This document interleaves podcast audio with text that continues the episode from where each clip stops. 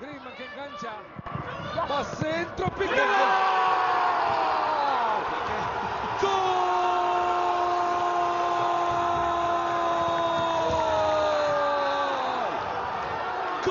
el Barça 2 a 2 del global. Piqué en el último suspiro.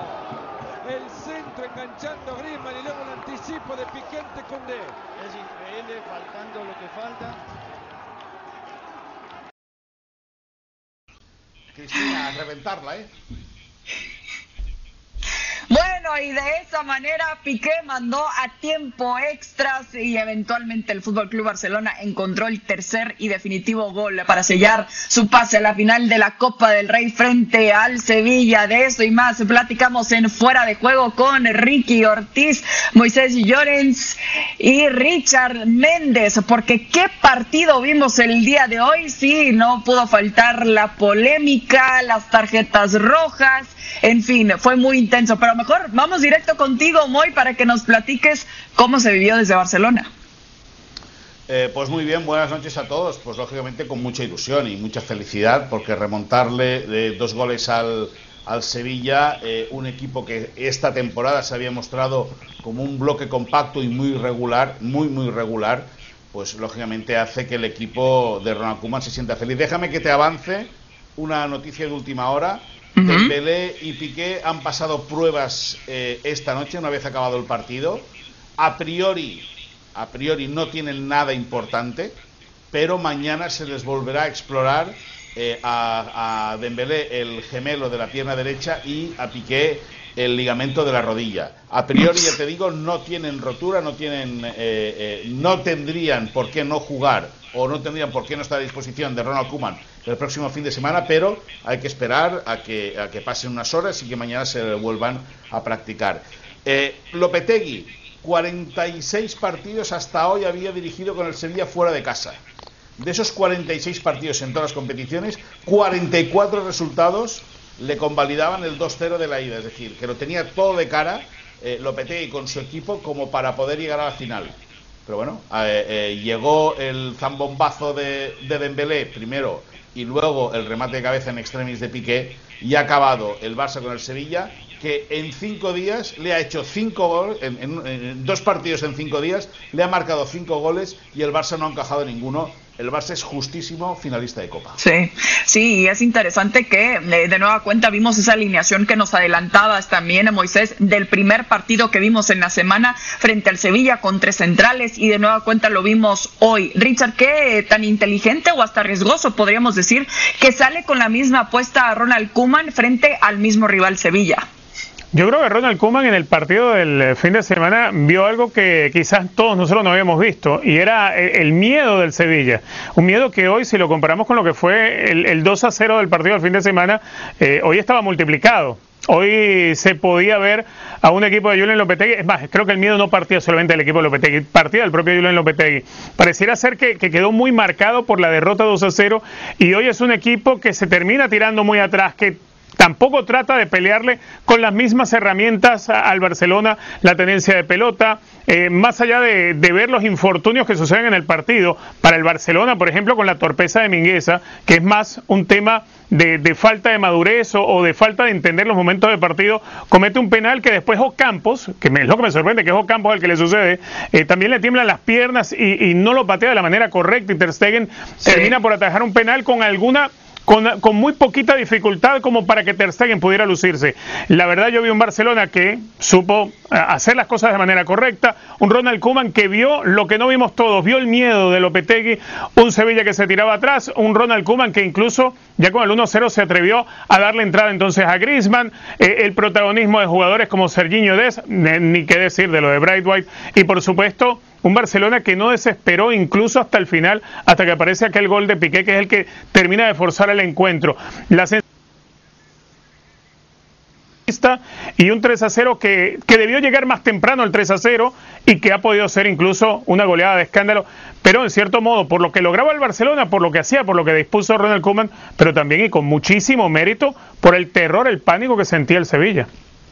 Sí, y es interesante considerando los momentos distintos, Ricky, o más bien la plática tan distinta que hemos tenido cuando hablamos de este Sevilla en esta temporada versus un Barcelona que parece estar constantemente en crisis, que en estos últimos dos partidos pudo demostrar una cara totalmente distinta. ¿Esperabas más de este Sevilla de Julen Lopetegui, que además llegaba con esta ventaja tan importante de 2 a 0?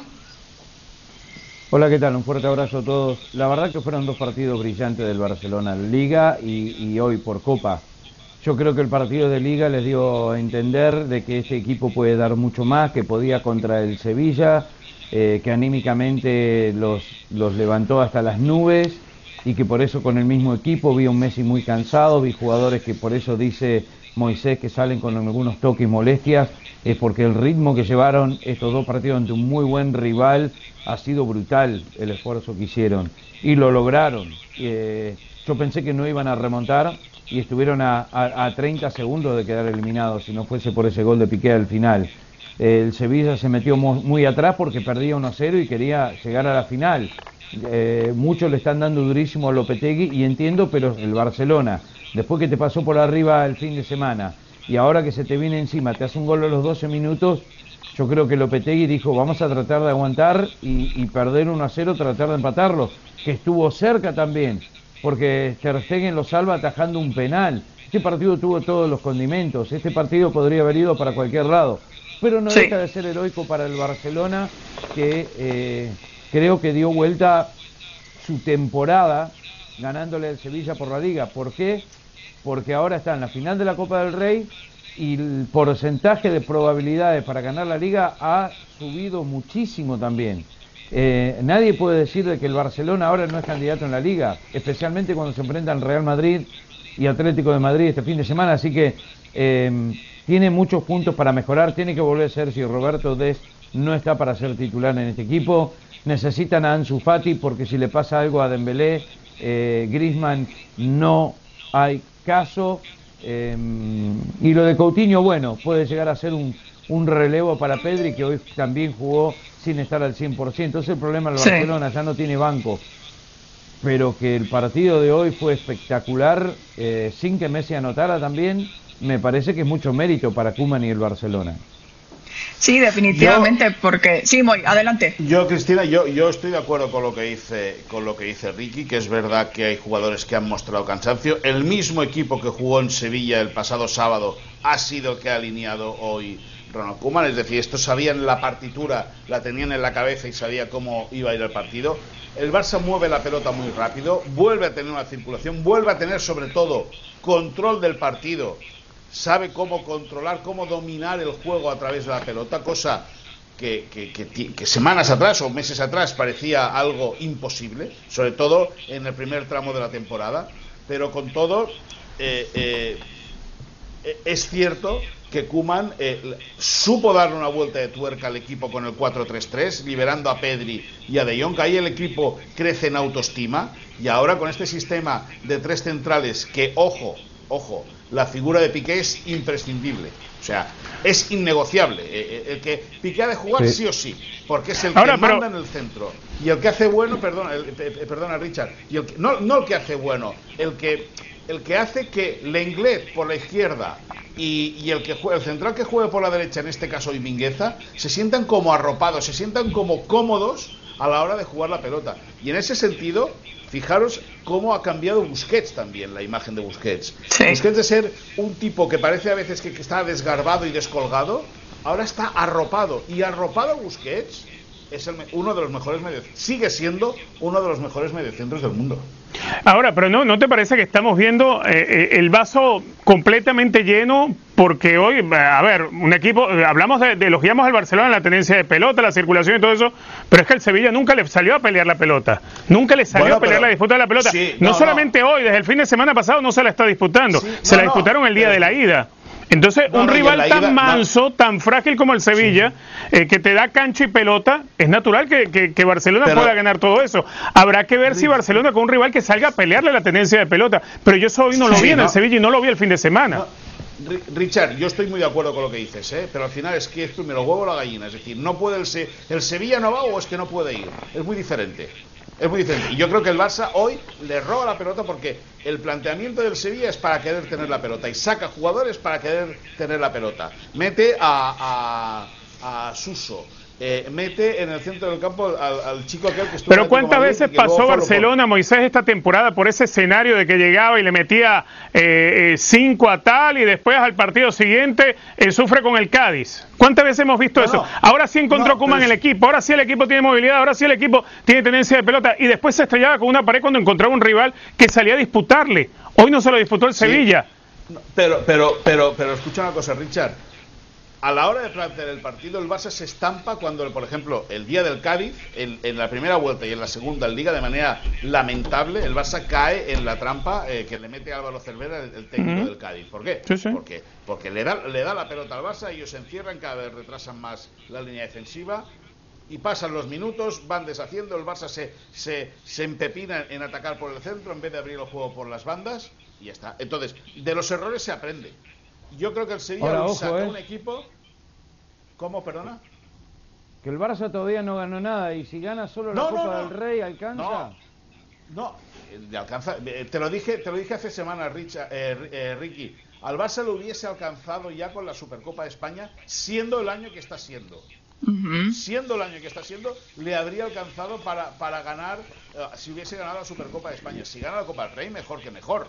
El Barça está en un año de transición. Comparar el equipo que jugó en Lisboa y el que ha jugado hoy. Es que la, media de edad ya ha bajado y el Barça está, se está trufando de gente muy joven. Seis, no ocho hoy. No, no, no. no, no, pero es que, no, pero es que, no, no, pero es que eso a eso iba. Es decir, este Barça no le da para competir en Europa. Pero no le da, pero ni al Barça ni a ningún equipo de la Liga Española le da para competir en Europa. Yo estoy de acuerdo, estoy de acuerdo. Porque el ah, ritmo físico que tienen fuera Como de la no le da al Barça, no le da a nadie. Claro. No, a ver, ¿tú, ah, ¿tú, apuestas por el Madrid o apuestas por el Atleti? bueno, el Madrid, el Madrid va a eliminar al, al, al, Atalanta. Pero, pero el Madrid con uno más dio lástima. El Madrid con uno más dio lástima, Ricky. ¿Qué está diciendo? Con uno más dio lástima. Dio lástima contra Atalanta. Con uno más. El, tema es ganar los títulos. Y, también el Atlético de Madrid que no va a cometer el mismo también, dos veces. El eh, en el, Ojo, eh. Eh, en el partido de hoy, al menos también vi a un Barça que llegó mucho y también falló en oportunidades importantes. Se quería meter también hasta la cocina y a veces no se decidían quién iba a tirar a esa pelota. Entonces, por este momento sí acertó en ese 3 por 0, pero también hay que recordar que se, que se tardó bastante en encontrar el 2 y el 3 que cayó en tiempo extra. Vamos a escuchar a Ronald Koeman y seguimos platicando. Bueno, yo creo que primero el equipo merece por, su trabajo, por su honradez y sobre todo por, porque hemos mejorado muchas cosas sin balón. Yo creo que somos un equipo más agresivos. Nunca ha sido la pregunta cuando tenemos balón que no creamos oportunidades, siempre hemos creado y el equipo ha mejorado mucho. Entonces, claro, por eso estoy orgulloso. Es un momento, es un partido, es un resultado muy importante para el club y también para mí es importante, porque si ganas partidos eres muy bueno, si pierdes partidos eres muy malo, entonces ya sabemos. A ver, desde que el Barcelona aseguró el título de liga en abril del 2019, los culés registran 10 competencias sin poder ganar. Los blaugranas marchan en segundo lugar y la primera división y en Champions. Todo parece indicar que se les puede complicar frente al Paris Saint-Germain con esta desventaja de cuatro goles por uno. A ver, eh, Moy, con esta cara distinta que mostró, al menos en estos últimos dos encuentros, el Fútbol Club Barcelona, en cuanto a confianza, por lo que todavía le falta en esta temporada, ¿cuánto le podrá servir como para pensar en el Paris Saint-Germain y la posibilidad de darle la vuelta? No, no, yo creo, yo creo que no está bien engañar a la gente. Es decir, si tenemos que vender la moto, vendemos la moto, pero yo creo que hay que ser realistas. Es decir, el equipo, eh, de entrada, el, el, que, el, que, el que pierde el partido contra el Paris Saint Germain es Kuman. porque el equipo venía en una tendencia muy positiva, en una tendencia muy en alza, incluso Kuman dice en conferencia de prensa en la previa del partido que el Barça está capacitado para ganar a cualquier equipo o que tiene que está mostrando eh, costuras para poder ganar a cualquier equipo y viene el Paris Saint Germain retrasa el equipo y le meten cuatro y pudieron ser cinco o seis ¿ok? ahora Dicho esto, el equipo va a viajar a París la semana que viene. Veremos en qué condiciones liga. Si gana el sábado en Pamplona, que es un, estadio complicado, y esperando a ver qué pasa en el derby de Madrid entre el Atleti y el Madrid, bueno, pues va a viajar a París eh, desacomplejado, sabiendo que está eliminado, pero a jugar el partido. Yo quiero ver este, un Barça como el de hoy, ante el Paris Saint Germain. Me gustaría verlo, porque creo que el Paris Saint Germain no es tan superior al Barça como para un 1-4. Ahora, Europa no perdona, el ritmo de juego en Europa es muy diferente y el Paris Saint Germain ganó de manera muy merecida en el Camp Nou. El Barça va a ir a París a pasarlo bien, a disfrutar una experiencia para que los jóvenes agarren experiencia, pero yo creo que para pues finalizar la aventura europea de esta temporada. Richard, ¿también lo ves así? A ver, yo creo que sí tiene una posibilidad el Barcelona, claro que la tiene, y lo digo con, con, toda la la seguridad de que sí, sí tiene una, oportunidad. Y, una oportunidad que comenzaría por la convocatoria de Aitequín. Si, el árbitro es Aitequín, Barcelona pasaba seguro. Es la única que tiene. Pero como no va a pitar Aitequín, no. Sí, pero definitivamente siendo realistas, Ricky, ya con una ventaja de 4 por 1, el París ya se lo hizo en una ocasión, va a cerrar ahora en casa. Eh, ¿qué, ¿Con qué cara al menos podría salir el Fútbol Club Barcelona, considerando, ojo, lo que nos platicaba hoy, que estamos al pendiente de ver cómo amanecen Piqué y Dembélé? Bueno, primero quiero decir que no compren la moto de Moy porque pide 10 veces más de lo que vale, te manda una foto y después te llega otra pasa cosa. aceite. Eh, pero eso se lo puedo asegurar. Ahora, eh, el Barcelona no pasaba con el Sevilla, pasó. Eh, el Barcelona no tenía posibilidad el fin de semana con el Sevilla y le ganó. El Barcelona ya tuvo una situación muy parecida contra este Paris Saint Germain y lo superó. El Paris Saint Germain, con Aitequín, Ricky, con Aitequín. Con aquel partido fue un robo. Ojo, ojo que el Barça no se ponga arriba 2 a 0 en el primer tiempo. Le agarre el miedo escénico a este Paris Saint Germain que le pasa siempre. Messi enchufado, Ojo, yo no voy, ya de ahora hasta el final no voy a decir más que el Barça está eliminado. Porque cada mira, vez mira, que mira, lo decimos, mira, la moto, mira, la moto. No compro la moto de Moisés ni loco. Pero la tuya, Ricky, está pasando aceite esa moto tuya. ¿eh? Esa está pasando aceite. La que, me, la que quiere vender, ¿eh? No, Richard, está pasada de graduación. mejor, mejor que no bufe. Mejor que no sople hoy, ¿eh? Mejor que no. Dejémoslo. O sea, hay, que, ser conscientes. A ver, aquel escenario, primero que era, era otro Barcelona, era un Barcelona muy distinto. No es que estaba Messi, estaba Luis Suárez, estaba Neymar, pero que además aquel partido al Paris Saint Germain fue un robo descarado de Itequín. Eso, eso olvídense. no, no, mira, Moisés, aquella jugada de Macherano, aquella jugada de Macherano sobre Cavani era roja y se acababa el partido y expulsión y penal para, para, el Paris Saint Germain y se acababa el partido. y, después, y después el penal que nunca fue no, no, no nos engañemos. No nos engañemos. Aquella vez fue robo de Aitequín y lo debatimos cuando quiera. Aquella vez fue un robo descarado de Aitequín.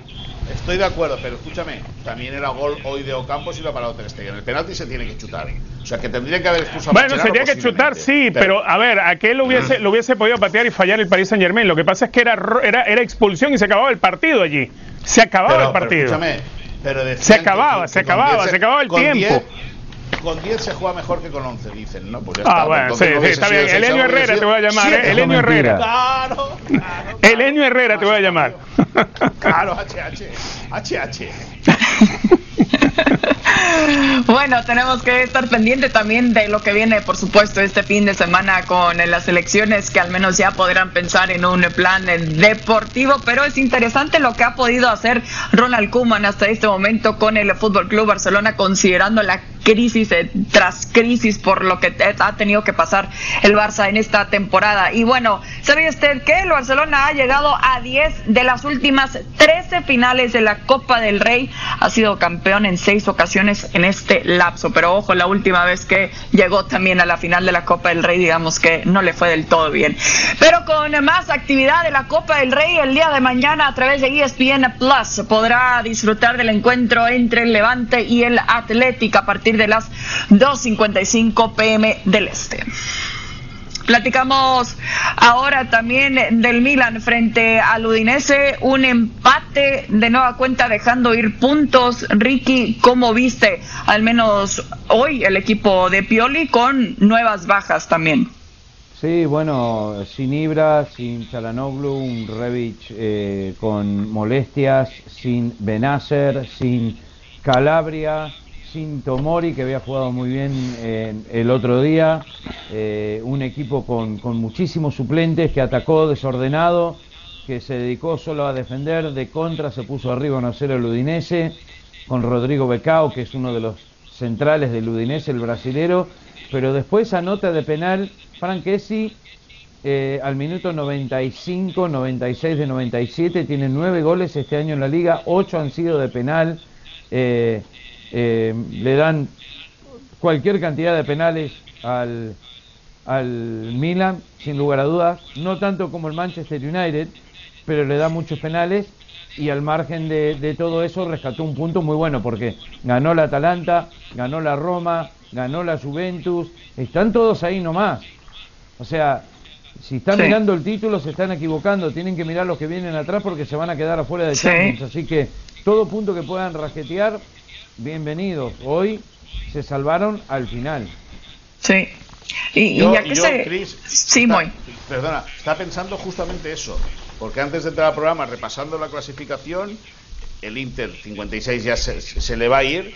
Pero claro, es que el Atalanta está con 49 puntos, los mismos partidos que el Milan, con cuatro ventajas, que es cuarto el Atalanta. Pero la Roma tiene 47, es decir, mm. que no se puede despistar el Milan, que hace eh, apenas un mes eh, se hablaba de que podía ganar Scudetto, si llegaría, si tendría gasolina, si tendría fuerza para ganar Scudetto y de una racha maravillosa fuera de San Siro, pero ojo, ojo, como bien dice eh, Ricky, que no se quede fuera de Europa.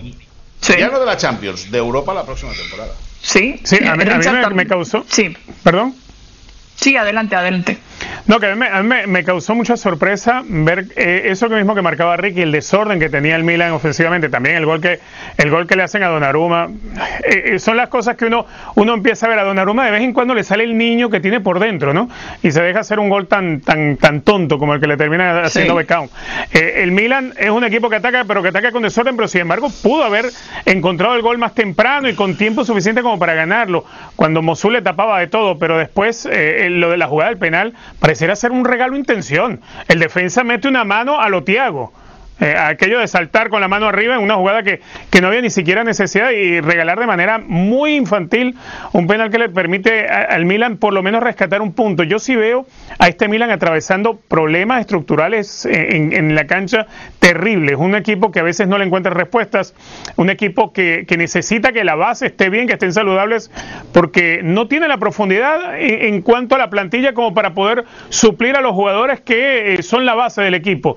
Y eso es lo que te está convirtiendo al Milan hoy por hoy en un equipo que más pinta para ser un equipo mediano de tabla, no para estar peleando campeonato.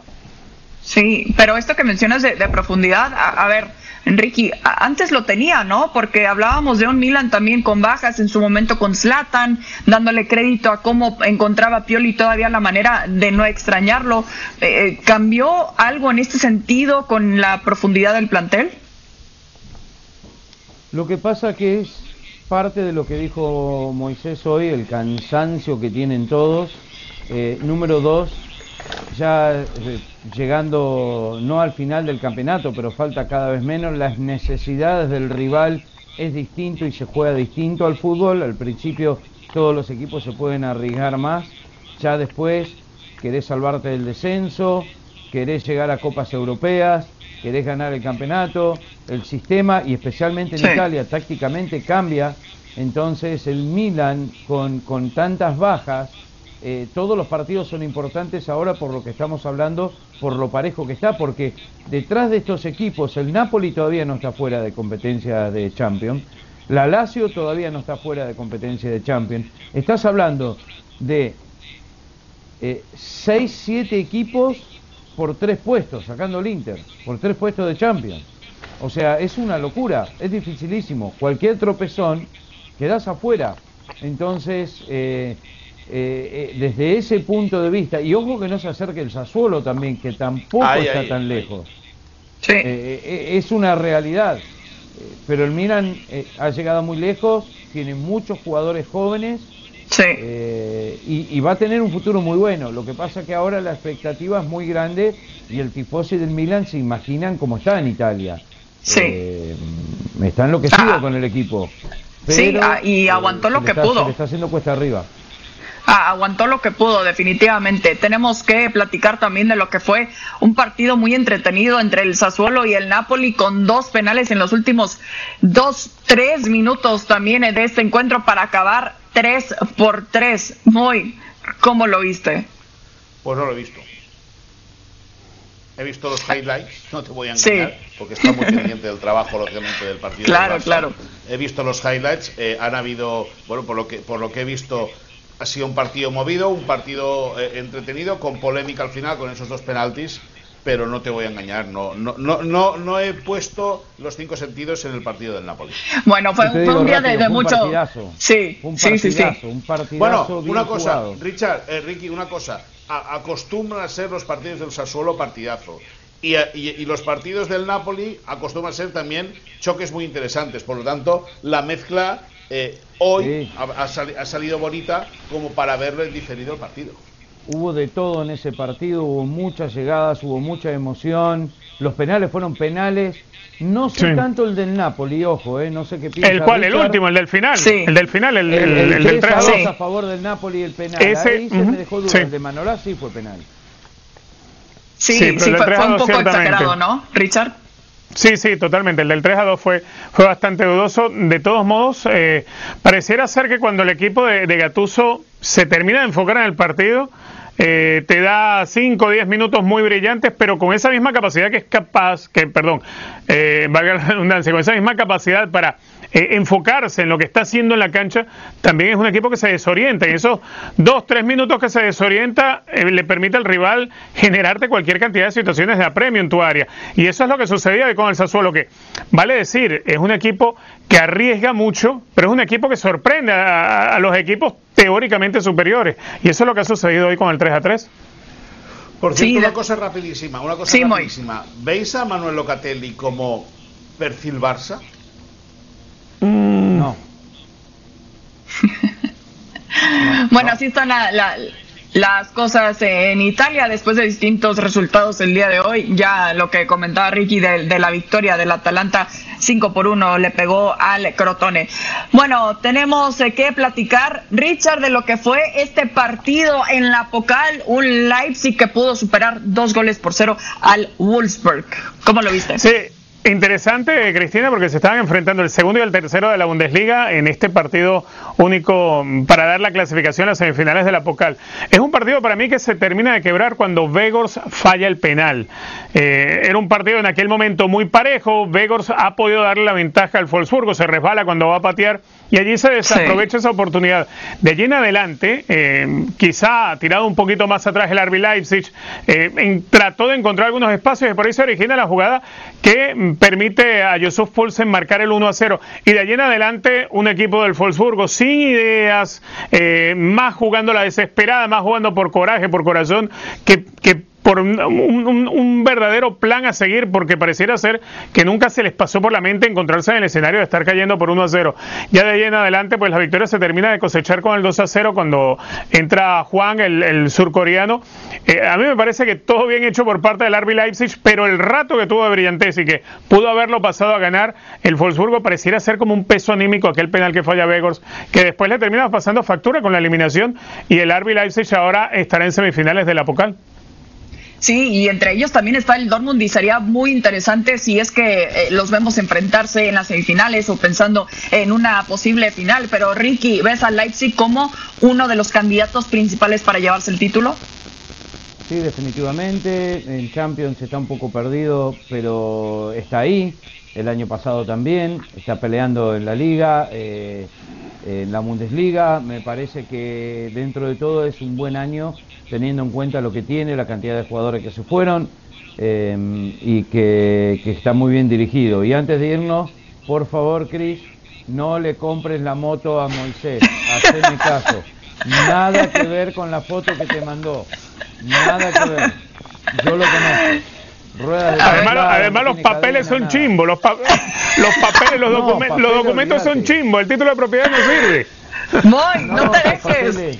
No te dejes.